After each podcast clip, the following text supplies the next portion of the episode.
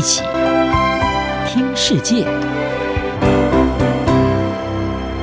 欢迎来到一起听世界，请听一下中央广播电台的国际专题报道。今天要为您报道的是中国多元化军武发展，提升核武攻击能力，引发担忧。英国《金融时报》十月十六日引述五个不具名的消息来源，率先披露，中国在今年夏天试射了一枚可以携带核子弹头的极音速飞弹，显示中国对于这项具核武能力的武器研发出现惊人的进展。该报接着在二十日跟进报道指出，事实上，中国在今年已经对这一项技术进行两次的测试，第一次是在七月底，第二次是在八月十三日。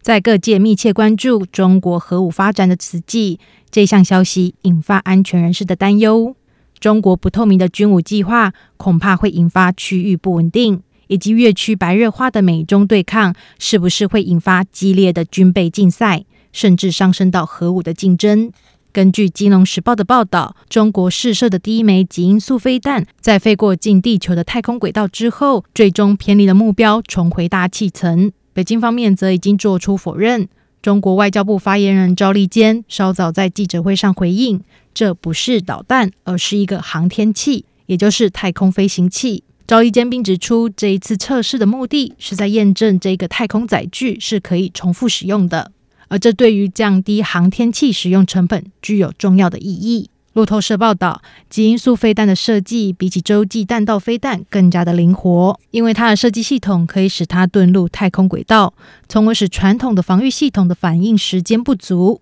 而相较之下，同样可以搭载核弹头的洲际弹道飞弹则不会进入太空轨道。华盛顿邮报报道分析，事实上，中国解放军发展极音速飞弹已经有多年的时间。真正更令人震惊的是，北京决定要测试这一项技术，来大力展现它的新一代军武能力。专长是研究极音速军武的前美国国防代理副部长刘易熙，在评论媒体报道中国测试这一项技术的时候说：“北京此举是极为惊人的挑衅。”华府智库哈德逊研究所研究员海因利希则评论：“北京现在进行这一项测试是一项政治决定，这显然是中国政府在大秀肌肉。”事实上，除了中国之外，包括美国与俄国在内的至少五个国家都在发展基因素飞弹技术。在中国对这一项技术进行测试的报道之后，美国武装解除大使伍德表示，美国对此非常关注。他并表示，华盛顿一直克制发展这项技术的军事用途，不过中国和俄罗斯却一直非常积极地发展军事用途。这意味着美国必须要有所回应。对于美国应该要怎么应对，专家则呈现两派意见。华盛顿邮报报道，部分的专家，像是华府智库学者海因利希，认为拜登政府需要做出真正的大改变，对吓阻中国在印太地区的挑衅行为，展现出我们将严阵以对。前美国军备管制特使比林斯里先前已经表示。美国不仅必须继续实现它的核吓阻力量的现代化，而且还必须追求关键的新能力，像是海域核子巡弋飞弹以及非核中程弹道飞弹。也有部分的专家持相反意见。美国詹姆斯·马丁防扩散研究中心负责东亚事务的局长路易斯表示，正确的答案是不做任何事。他认为美国不需要参与这一项军备竞赛。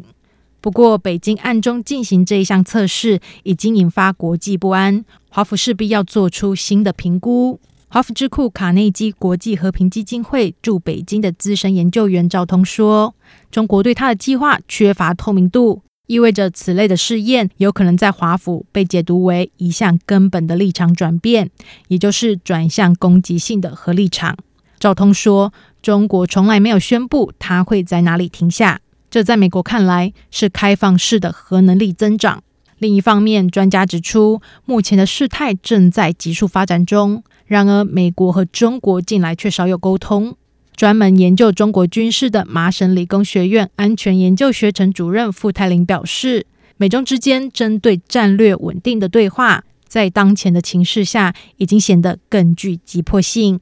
以上专题由央广编译，张雅涵撰稿播报。谢谢收听。